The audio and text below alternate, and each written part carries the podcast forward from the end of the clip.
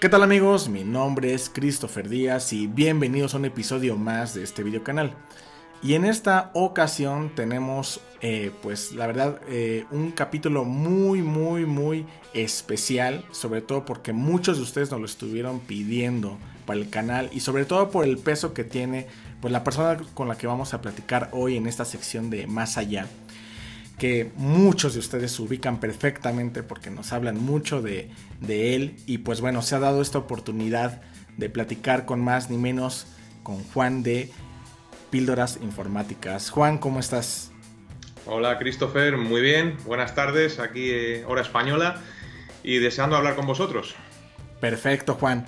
Oye, pues nada, antes que nada, muchas gracias por el espacio. Sé que no es fácil de pronto tener ahí una entrevista contigo. De hecho, hay muy poca información eh, respecto a ti. Por ahí hay, pocos videos donde te vemos y muchos dicen, ay, ese es mi profesor. Ya lo conozco, ya, ya sé cómo es, ¿no? Y bueno, creo que aquí van a conocerte un poquito más. Y pues antes de, de arrancar, nos gustaría saber, pues, ¿qué le gusta a Juan fuera de todo este tema profesional, fuera del tema técnico? Pues cuáles son sus pasatiempos, qué música le gusta a Juan, a qué se dedica fuera de todos estos temas. Platícanos un poquito, Juan. A ver, ¿por dónde empiezo, Christopher? ¿Por la música, quizás? No sé.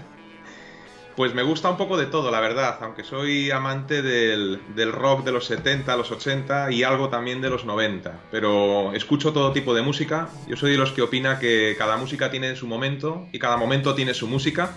Así que me podréis estar, me podréis ver escuchando música clásica como rock duro, como rock sinfónico, chill out, de todo un poco. En ese sentido, eh, me gusta un poco de todo. En cuanto a qué hago fuera de mi actividad profesional, a mí me gusta mucho el deporte. Yo desde pequeño he practicado mucho baloncesto. Tengo las rodillas ya a mi edad y los tobillos hechos polvo de, tanto baloncesto y bueno, ahora hago lo que puedo, pero todavía le sigo, le sigo dando un poco al baloncesto, también al tenis, me gusta mucho nadar. Me vine a vivir a la playa precisamente por, el amor que le tengo al agua y al mar y a nadar y a bucear. Y también me gusta mucho jugar al ajedrez, es otra de mis pasiones. Así que o me encontráis practicando deporte o jugando al ajedrez o con las nuevas tecnologías, que eso ya se da por supuesto que lo sabéis. Perfecto, que perfecto, muy bien. Y cuéntanos un poquito, eh, de hecho por ahí tú tienes un video que hiciste en tu canal donde hablas sobre cómo, cómo te inicias en este tema de la programación y nos hablas un poco de ahí de una computadora llamada Spectrum, pero bueno, para los que no han visto ese video, pues Cuéntanos, ¿cómo es que tú te inicias en este tema de la informática? ¿Cómo llegas a ello?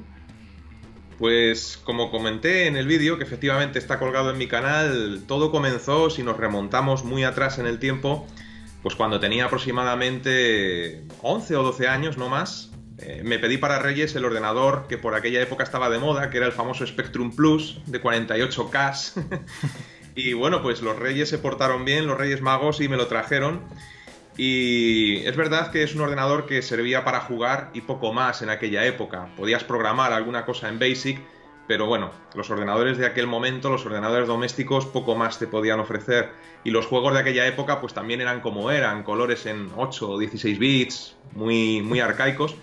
Pero a mí lo que más me gustaba de aquello no era tanto jugar con el ordenador, sino meterme en el código de aquellos juegos primitivos examinar el código, darme vidas infinitas, eh, modificar los gráficos del juego desde el código. Y ahí fue un poquito como empezó mi, mi, cariño por la programación, modificando aquellos juegos arcaicos programados en BASIC para adaptarlos a mi gusto y tener vidas infinitas y todo ese tipo de cosas.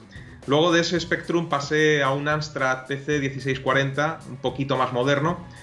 Después de aquello, resumiéndolo mucho, estuve una temporada larga sin tocar ningún, ningún ordenador y retomé mi gusto por la programación pues en el año 91, 92, volví a retomar el tema de la programación y desde aquel momento hasta ahora. Y bueno, pues eh, me inicié en la docencia en el año 2000, 1999-2000, en la docencia de informática y hasta hoy.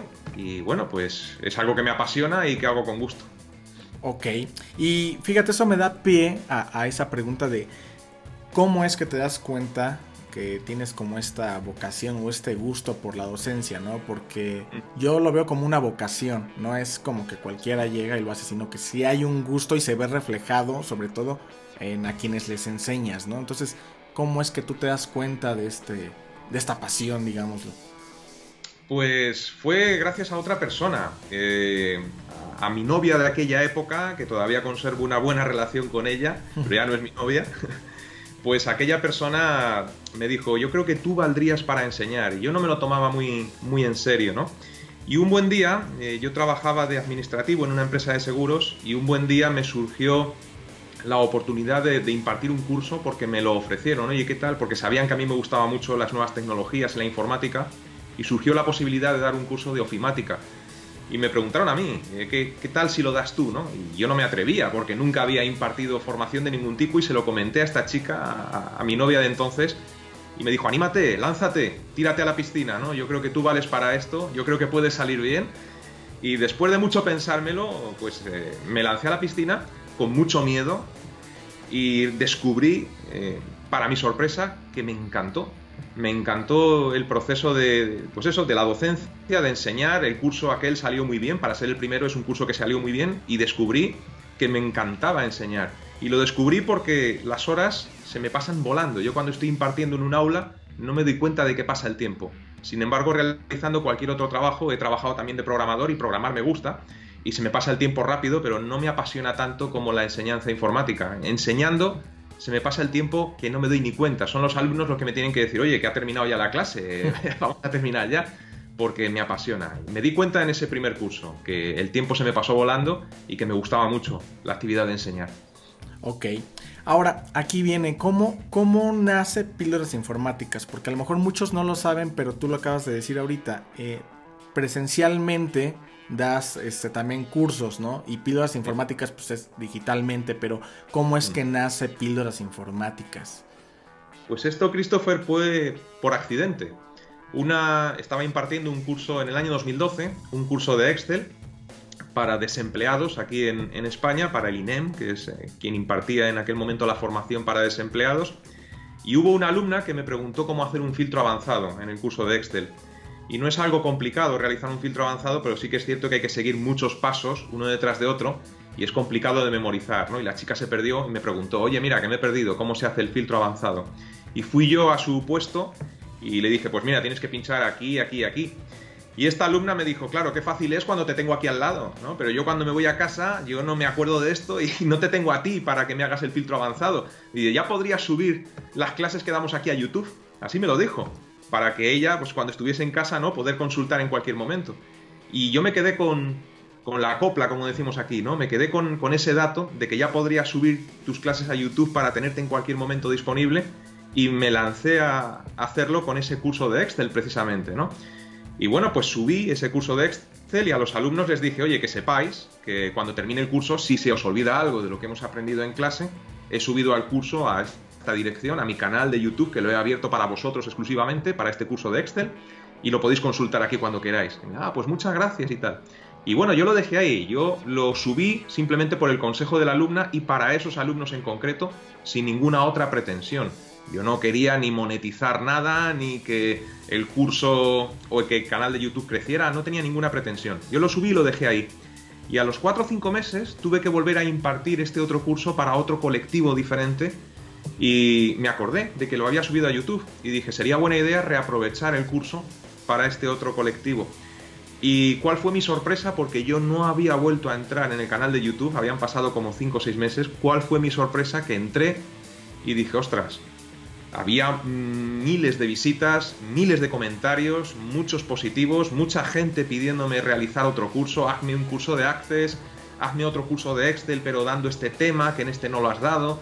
Y bueno, pues como vi que tuvo mucha aceptación, se me encendió la bombilla y dije, bueno, pues oye, si esto gusta tanto, quizás puedo subir más cursos, monetizarlo, ¿no? Y de alguna forma, pues oye, tener un pequeño ingreso extra por aquí y además, pues hacer algo bonito, ¿no? Para la comunidad. Y así fue como surgió eh, la creación de píldoras informáticas de manera accidental y por consejo de una alumna. Ok. Fíjate que una duda que es muy recurrente, que, que se ve que hacen mucho de los que están ahí siguiéndote es si tú tienes como algún especie como de lineamientos o una guía al momento en que haces tus cursos, porque, o sea, ellos se sorprenden siempre del tema de la calidad, ¿no? Y la pregunta es si realmente tú dices, tienes como un, cierto orden, decir, bueno, yo lo preparo de esta forma, lo armo de esta forma, no sé si, si tengas ahí como una estructura para preparar tus cursos. Pues la verdad es que no, Christopher, no hay ninguna estructura eh, tipo, por decirlo de esta forma, y además yo considero que soy bastante desastre a la hora de organizarme el trabajo y a la hora de organizarme los cursos de YouTube. Yo lo que hago es eh, intentar impartir un curso de YouTube como si tuviera a los alumnos delante, es decir, no pensando en que lo voy a subir online y que me van a escuchar miles de personas, sino pensando en ese momento que tengo 20 o 25 personas presencialmente detrás de la pantalla, como si estuviera impartiendo la clase de forma presencial. Esa es mi forma de, impartir o de hacer un curso en YouTube. Y así los hago. No tengo ninguna estructura, no tengo ningún guion, sí que tengo una idea general de qué es lo que voy a explicar en cada vídeo. Aunque es una idea general, porque luego hay vídeos que me dejo algo que tenía pensado dar o que se me olvida y lo doy en el siguiente. Pero no, no tengo un guion, no tengo una estructura de decir primero hago esto, luego esto. No, no es así. Es decir, yo hago el curso, digamos, de forma natural, como si tuviera a los alumnos delante en una clase presencial y yo imparto pues como lo mejor, como mejor sé hacerlo. Es lo que intento. Ok, ok, ok. Em, ahora bien, de tanto de tus alumnos que tienes presencialmente como de tus suscriptores y que me imagino que te llegan muchos comentarios, eh, ¿qué, ¿qué puedes destacar o qué has aprendido de tus suscriptores? Yo de mis suscriptores aprendo cosas nuevas todos los días, porque date cuenta de que ahora mismo son 370 y tantos mil suscriptores y comentarios, pues más de 200 comentarios al día en los vídeos, entonces no me da tiempo a leerlos todos, los leo en diagonal rápidamente, pero aprendo cosas nuevas sobre todo a nivel técnico, es decir, todos los días en los cursos de programación hay algún suscriptor, algún alumno que me da un dato que yo desconocía de un lenguaje o un, tip, un consejo de un programa que, o de un entorno de desarrollo que yo desconozco. O sea, a nivel técnico aprendo de mis alumnos todos los días. Y luego, pues a otros niveles eh, aprendo muchas veces a contar hasta 10 también y calmarme, ¿no? Porque como hay tanta gente en el mundo online, pues eh, hay gente de todo tipo, ¿no? Y la inmensa mayoría de la gente pues es muy amable y muy agradecida con los cursos que doy pero de vez en cuando también te encuentras con algún, algún troll que denominamos aquí, ¿no? Alguna persona que, que se mete a, criticar o a molestar, ¿no? Y, esto pues me ha enseñado, porque yo soy muy temperamental, me ha enseñado que cuando me encuentro con una persona de estas hay que contar hasta 10 o hasta 20 muchas veces, calmarse, enfriar la cabeza y contestar cuando tengas la cabeza fría, ¿no? A contemporizar un poquito antes de, de responder. Ok, ok, ok. Y ahora fíjate, aquí viene un tema interesante que no, no se lo hago, no se lo pregunto a todos los que entrevisto aquí en el canal. Pero en tu caso, por ejemplo, pues te ha tocado ver bastante de la, de la evolución de la tecnología, ¿no? Porque hablamos simplemente de Spectrum, que es más, ni siquiera yo lo conocía, para serte franco. Eh, y ahora pues vemos tantas tecnologías que están emergiendo, lenguajes, frameworks, etc. de todo eso que has visto, esta evolución, ¿qué, ¿qué, destacas? ¿Qué opinión te merece ver todo esto y esta evolución que, que se está dando en las tecnologías? Bueno, a mí me cuesta mucho seguir la evolución de las, de las tecnologías y mira, es una problemática que tengo con algunos cursos, ¿no? Yo creo que la, tecnología evoluciona de una forma mucho más rápida a la que por lo menos yo lo puedo hacer. Yo no me puedo mantener eh, tan actualizado o actualizado al mismo ritmo al que lo hace la tecnología. Y como te digo, es un problema que tengo con algunos cursos. Por ejemplo, con el curso de, Android Studio, pues eh, he tenido este problema de una forma muy grande porque mm, eh, hago un vídeo hoy y dentro de tres semanas ese vídeo está totalmente obsoleto porque el entorno de desarrollo de Android Studio ha cambiado totalmente porque hay clases nuevas, hay clases que yo he utilizado hace tres semanas que ya no existen. Es decir, la evolución es tan rápida que me resulta imposible seguir el ritmo ¿no? a la tecnología. Y pues lo que más me sorprende en general es precisamente esto, el ritmo que sigue la, tecnología en sí, ¿no? Por ejemplo, me sorprendió muchísimo eh, la obsolescencia de, Flash en su momento, que Flash se quedara obsoleto cuando yo era una tecnología en la que apostaba mucho por ella y me gustaba mucho, ¿no? cosas que a mí me encantan, pues de repente descubres que de un día para otro quedan obsoletas. Y cosas en las que yo no confío en absoluto en el mundo de la tecnología, pues descubres que de un día para otro se apuesta muchísimo, muy fuerte por ellas y se imparten masivamente, ¿no? A mí la, evolución de la tecnología os confieso que me tiene muy despistado, muy despistado porque es lo que digo, cosas que creo que son muy buenas quedan obsoletas y nadie les hace caso y cosas que creo que no van a tener ninguna repercusión y ningún éxito, pues resulta que sí que lo tienen, ¿no? También me, me choca muchísimo, me sorprende mucho cómo la opinión de ciertas empresas o la opinión de ciertas personas repercute directamente en la evolución de la tecnología. Es decir, basta que una persona o que una empresa haga un comentario positivo o negativo sobre determinada tecnología para que esa tecnología triunfe o fracase de un día para otro. Es otra cosa que me descoloca mucho, ¿no? Me viene a la cabeza en este momento el problema que tuvo Flash con las palabras que le dedicó Steve Jobs en paz descanse en su día, ¿no? Bastaron, hombre, la verdad es que estaba herido de muerte ya, ya Flash, pero bastaron unas palabras de Steve Jobs hablando mal de Flash para que de un día para otro fuera una tecnología totalmente olvidada. Entonces, es, para mí esto es muy difícil de manejar, sobre todo a la hora de impartir cursos. Claro. Y fíjate, no, sé ahí qué opines, pero por ejemplo, eh, con todas esas tecnologías que van emergiendo y obviamente cuando tú quieres preparar algún curso, alguna clase en particular, ¿notas alguna, algún aumento de la complejidad en estas nuevas tecnologías? ¿Es la misma? ¿Crees que teniendo ciertos fundamentos con eso no debería impactar demasiado en las tecnologías que tenemos hoy y en las que vengan? ¿Qué, tú qué crees ahí? Yo personalmente no observo un aumento en la complejidad de las tecnologías. No, es eso. Lo que sí observo es eh, una necesidad de cambiar el chip muchas veces, ¿no? Es decir, en la manera que se tenía antes de pensar en las tecnologías, ahora hay que pensar de otra forma, pero no, no detecto un aumento en la complejidad de la tecnología. Por ejemplo, si hablamos de los lenguajes de programación antiguos y los lenguajes de programación nuevos, de nueva hornada o relativamente modernos, yo no creo que estos sean más complejos que los antiguos. De hecho, yo encuentro los lenguajes de programación modernos más sencillos que los lenguajes de programación antiguos. Los lenguajes de programación orientados a objetos son mucho más sencillos que los antiguos lenguajes de programación orientados a procedimientos, ¿no? con el código spaghetti y estas cosas. O sea, yo no observo un aumento en la complejidad. Lo que sí observo, ¿cómo decirlo?, es la llegada de nuevos paradigmas, ¿no? completamente nuevos que tenemos que, asumir, ¿no? Y es como que tenemos que abrir la mente en, otro sentido. No sé explicar esto muy bien. No es tanto una complejidad, sino una novedad, más que una complejidad lo que observo. Ok. Por ahí estaba viendo un video donde das como algunos consejos para, para los que están generando contenido en YouTube. Y bueno, tú lo sabes, ¿no? Ahorita están emergiendo muchísimos canales, muchísimos cursos en Udemy, en plataformas similares, de gente que se está animando a subir sus cursos, ¿no? Em, tú desde esa experiencia que tienes eh, de docencia y de cursos, eh, a grandes rasgos, ¿qué consejos les das eh, de manera muy puntual?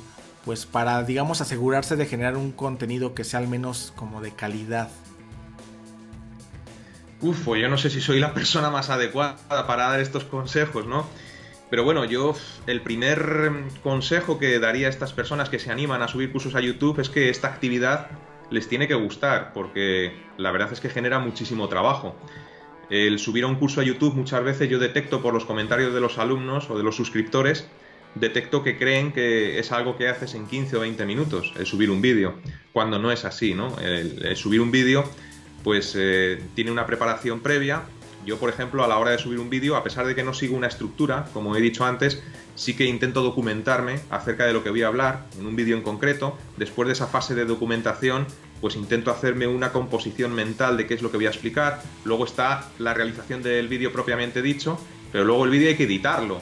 Y además de editarlo, cortar pues aquellas partes que no han quedado bien o corregir algún pequeño fallo, hay que subirlo. En fin, es una actividad que lleva mucho tiempo y que lleva mucho esfuerzo. Así que el primer consejo es que se dediquen a esto si realmente les gusta, porque si no les gusta, al final eso se refleja en el trabajo. Si a ti no te gusta la actividad de enseñar y la actividad de realizar este tipo de vídeos, eso se va a notar al final en el trabajo. Mi primer consejo es eso, que, les guste ¿no? y que lo hagan si realmente les apasiona.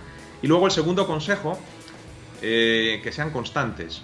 Yo creo que el ingrediente principal de esto de, subir vídeos online a YouTube o a cualquier otra plataforma, Udemy o cualquier otra, es la constancia. Creo que hace más la constancia que no la capacidad o la brillantez que tenga cada uno a la hora de impartir o a la hora de programar.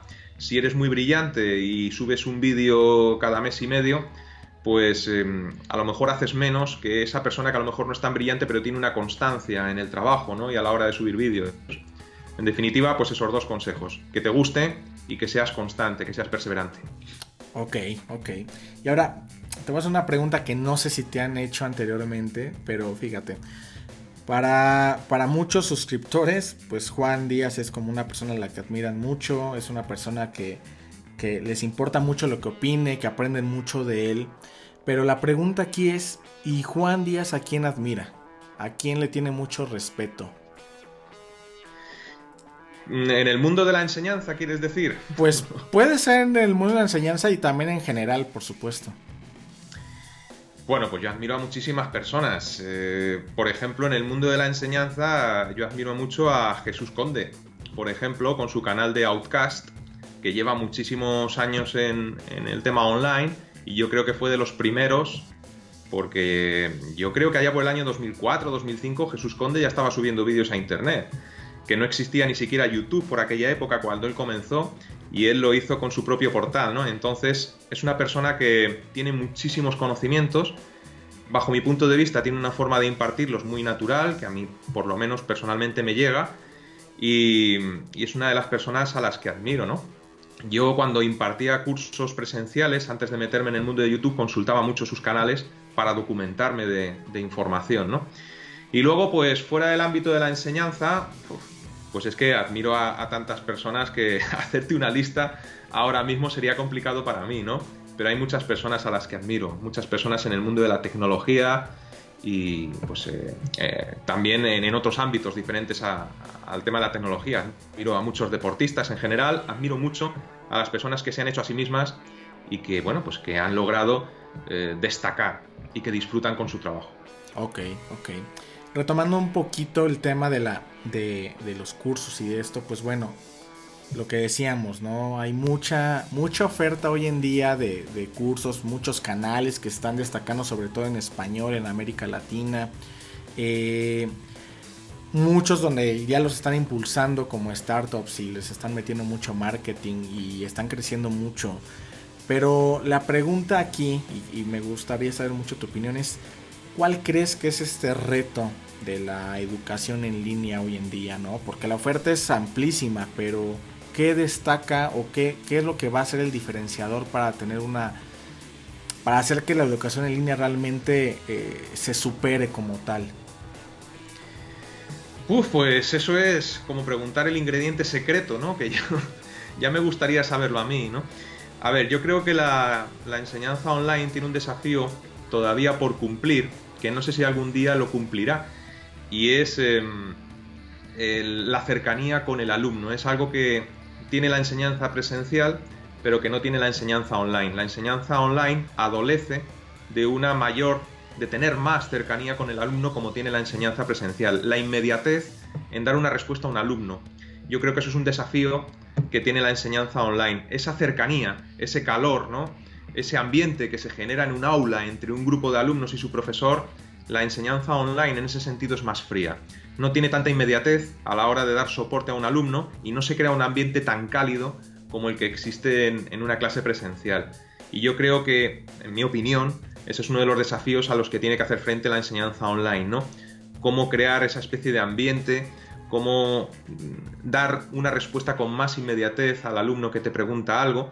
Pero bueno, luego también por otro lado la enseñanza online tiene tantas ventajas sobre la enseñanza presencial que esta desventaja o que este desafío que te acabo de mencionar creo que lo suple con creces con las otras ventajas que tiene, ¿no? Pero bueno, bajo mi opinión sería eso, ¿no? La, cercanía con el alumno, el desafío que tiene la enseñanza online. Ok, ok. Ahora, imagínate que de pronto este, ocurriera ahí un tema apocalíptico eh, y que pues de pronto pues se nos acabara el, internet, se acabaran las redes, se acabara el software. Eh, ¿A qué se dedicaría Juan Díaz si no existiera todo este mundillo al que se dedica? Bueno, pues si cayera un meteorito y, hubiera un gran desastre en el mundo y nos viéramos eh, sin internet y sin estas cosas tan maravillosas que tenemos hoy en día, yo si pudiera me dedicaría a la enseñanza. yo sigo con lo mío, ¿no? A lo mejor no tengo internet, pero puedo seguir enseñando de forma presencial, ¿no? O sea que me dedicaría a la enseñanza porque, como os he comentado antes, es lo que más me gusta. Si ya me dices fuera de la enseñanza, pues intentaría dedicarme a algo que tuviera relación con el deporte, porque a mí me gusta mucho el deporte, e intentaría pues encauzarme profesionalmente hacia algo que tenga que ver con el deporte. Pues, no sé, monitor o profesor de baloncesto quizás, profesor de natación, algo así. Oye Juan, y fíjate, por ahí veía en un video que tú comentabas que, no eres como muy, eh, ¿cómo decirlo? Muy apegado de las redes sociales, ¿no? O sea, contrariamente a lo que se podrá pensar, eh, muchos dirían, no, pues seguramente Juan sí está ahí este, intensamente en las redes sociales, pero decías que no tanto. Eh, por ahí Richard Stallman también este, es un de los fundadores del software libre. Pues él es igual, ¿no? él dice, bueno, yo creo que está peor porque él es así de, no me acerquen el teléfono, casi, casi, ¿no? En tu caso, ¿cuál es como esa razón de no estar tan tan conectado, si lo queremos ver así? No sabría darte una razón concreta, pero sí que es verdad que a mí las redes sociales no me gustan, mm, no me gustan casi nada, por no decir nada en absoluto, no me gustan las redes sociales y las tengo por obligación.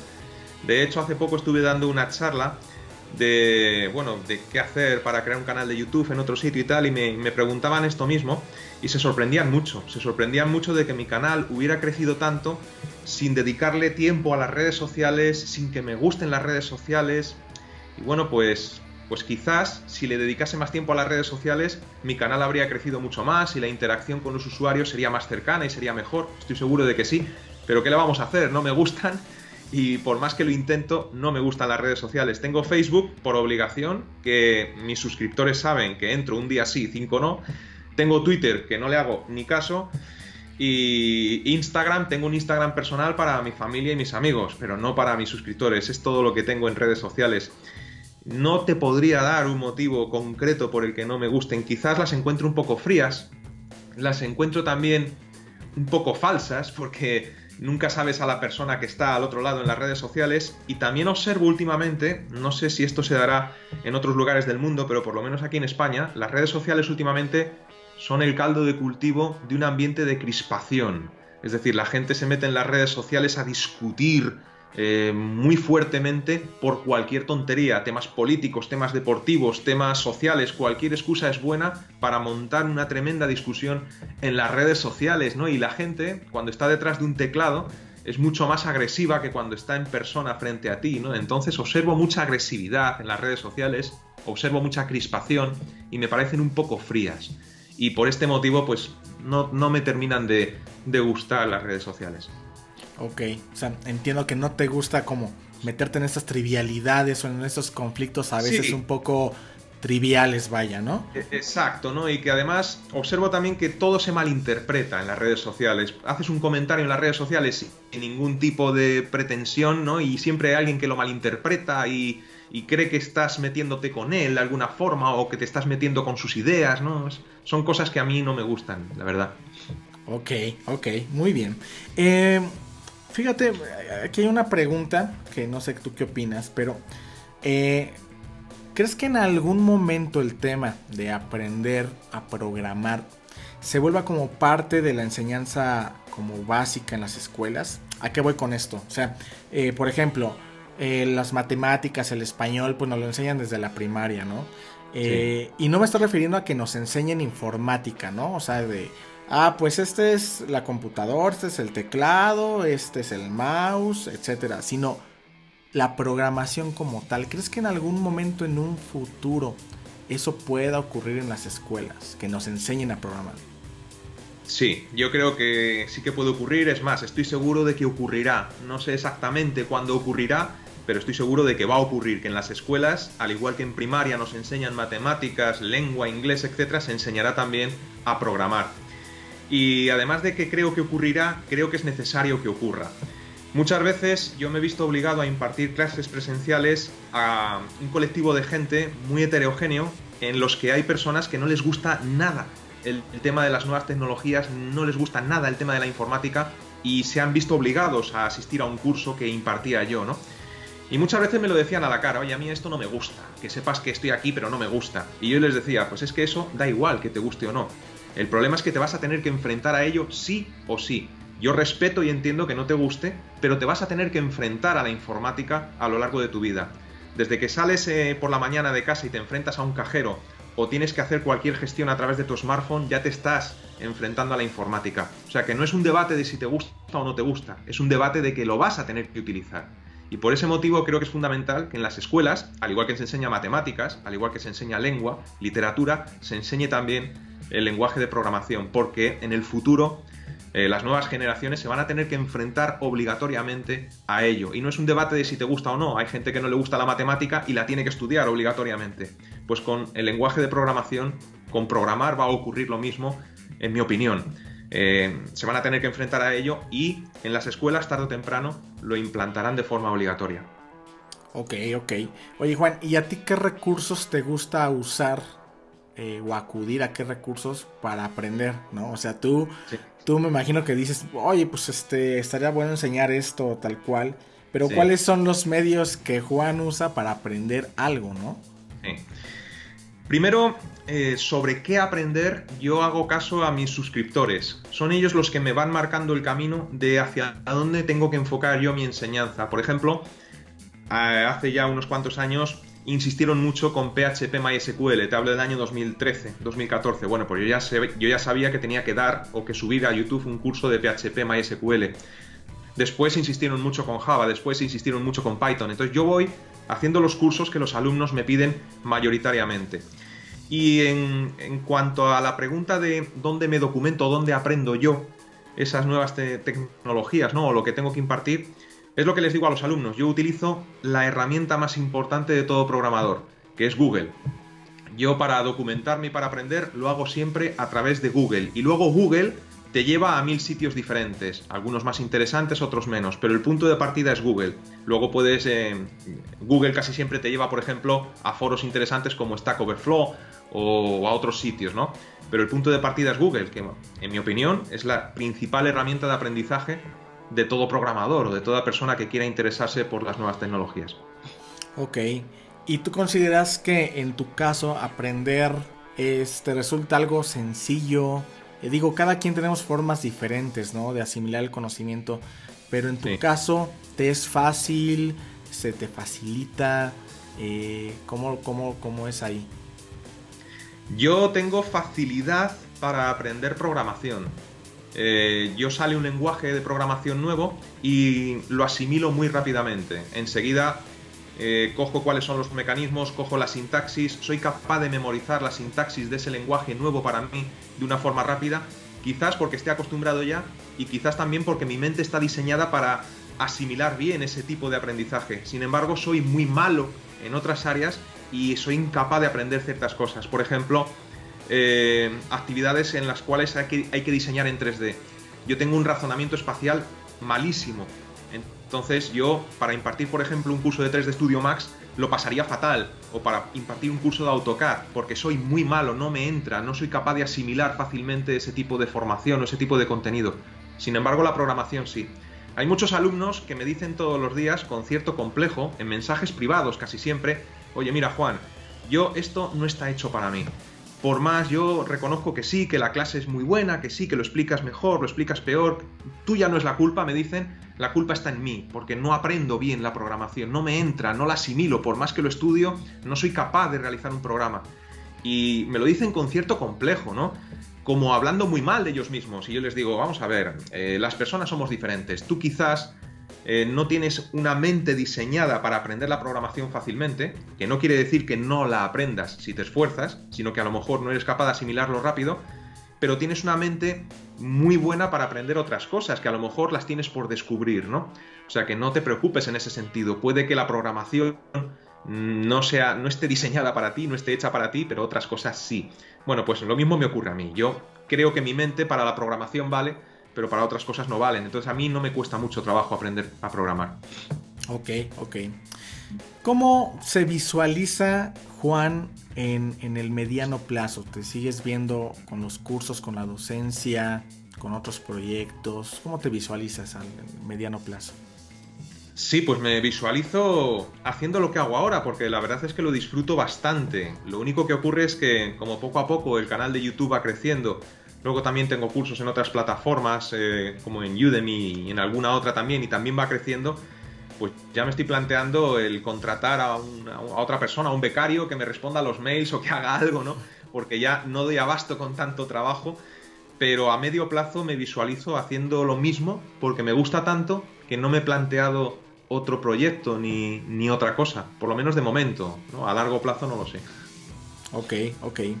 Y pues bueno, pues ya para cerrar esta entrevista, eh, tengo una pregunta que es un poco general, que, que abarca varias cosillas, y esta pregunta la hago como en nombre de la, de la comunidad que nos sigue aquí en el canal, y que muchos de ellos son precisamente eh, chavos que se están iniciando en el tema del desarrollo de la programación, que no saben si sí estudiar la universidad, que no saben si estudiar en un bootcamp, que mejor comprarse un curso, mejor irse un canal de YouTube, mejor recurrir a los libros, que no saben, que muchas veces les venden este concepto de, pues, ¿por qué no eliges mejor este lenguaje? No, es que este lenguaje es mejor, no, es que este lenguaje es mejor, lo que decíamos, ¿no? De mucho que influye la opinión de otros. Eh, ¿Qué consejo tú les das desde, desde este lado que tú estás y viendo tanta interacción con otros estudiantes, aquellos que se quieren iniciar en este mundo del desarrollo? Es una respuesta larga que la voy a resumir para no extenderme porque me la hacen muchísimo, ¿no? Y es, es una respuesta que tiene muchos matices, ¿no? El primer consejo que yo daría a estas personas que se están iniciando en el mundo del desarrollo y de la programación es que Mm, miren a ver si realmente les apasiona, si realmente les gusta. Porque si no es así, puede resultar una actividad bastante dura para esa persona. Yo me he encontrado a lo largo de mi vida trabajando en diferentes sitios de programador con compañeros a los que no les gustaba programar. Simplemente hicieron una carrera o hicieron un módulo de FP que tenemos aquí de programación porque les dijeron que tenía muchas salidas laborales, ¿no? que iban a encontrar trabajo fácilmente, pero no lo hicieron porque realmente les guste programar. Y esa gente, cuando se tiene que sentar ocho horas delante de un teclado a programar, a desarrollar, se les hace muy cuesta arriba, porque no les apasiona, no les gusta. Se metieron ahí por otras cosas. Entonces, lo primero que les aconsejaría es que miren si realmente les apasiona. Luego hay que tener en cuenta también otra cosa. La persona que se dedique al mundo del desarrollo va a tener que estar estudiando eso de por vida. De por vida todos los días, porque es algo que queda obsoleto de una forma tan rápida que tienes que actualizarte tú y tienes que estudiar a diario. Entonces, si es una actividad que no te gusta, difícilmente la vas a estudiar todos los días por iniciativa propia. En cuanto a qué lenguaje estudiar, pues esto es la pregunta del millón, porque, eh, a ver, yo te diría, le diría a la persona que me pregunte eso que se oriente a lo que a esa persona le guste, al lenguaje que le guste, ¿no? Hay lenguajes que están orientados a la web, pues si a ti te gusta programar en entorno web, dedícate a eso. Hay lenguajes que están orientados a bases de datos o están orientados a escritorio, pues oriéntate a eso. A los que no saben muy bien, a pesar de esto, hacia dónde tirar, yo les diría que consultaran el índice TIOBEX, que lo puedes buscar en Google, Index TIOBE, que te marca en tiempo real cuáles son los lenguajes de programación más utilizados en el mundo. Entonces, si no sabes qué estudiar, por lo menos echa un vistazo a esa lista para ver cuáles son los 5 o 6 lenguajes de programación que están utilizándose más en el mundo a día de hoy y decántate por uno de ellos, ¿no? Pues Java, C C++, JavaScript o alguno de estos. Y algún consejo más, pues no se me ocurre ahora mismo ningún otro. Fundamentalmente que te apasione y, y que eches un vistazo a los lenguajes más utilizados hoy en día para decantarte por uno de ellos. Ok, Juan. Pues bueno, pues ya para cerrar, no sé si quieras agregar algo a esta, a esta entrevista, algún comentario o alguna cosa en particular. Pues no, Christopher, hemos hablado de tantas cosas que ahora mismo no se me ocurre a mí nada que, que, apuntar, ¿no? Simplemente dar las gracias desde aquí, aprovecho la ocasión que me brindáis vosotros, dar las gracias a todos los que me siguen en mi canal por seguirme con tanta fidelidad y por apoyarme tanto en este trabajo, que si no fuera por ellos, pues yo ya lo habría dejado, ¿no? Porque es verdad que supone mucho esfuerzo para mí, y mucho tiempo libre que tengo que dedicar al canal y si no fuera por los ánimos que me da la gente, pues no lo haría. Así que aprovecho para darle las gracias a todos. Perfecto, Juan. Pues a mí no me queda más que agradecerte por darnos este espacio. La verdad es que, pues como te comentaba, hay mucha gente que te, que te admira, que quiere conocer más sobre de ti y estamos seguros que pues van, va a haber mucho contenido para rato de píldoras informáticas, este canal que que hay, tiene mucho impacto en muchos lugares. Y pues bueno, de verdad, muchas, muchas, muchas gracias, Juan. Muchas gracias a ti, Christopher. Muchas gracias. Y pues bueno, pues amigos, espero que hayan disfrutado este episodio de Más Allá de Coderos. Por favor, dejen ahí sus comentarios sobre esta entrevista. Espero que hayan aclarado muchas dudas que tenían sobre Juan. Y bueno, pues esperamos seguir viendo más de Juan y de píldoras informáticas. Y pues bueno, no me queda más que agradecerles. Y como decimos, sin más, nos vemos en el siguiente capítulo.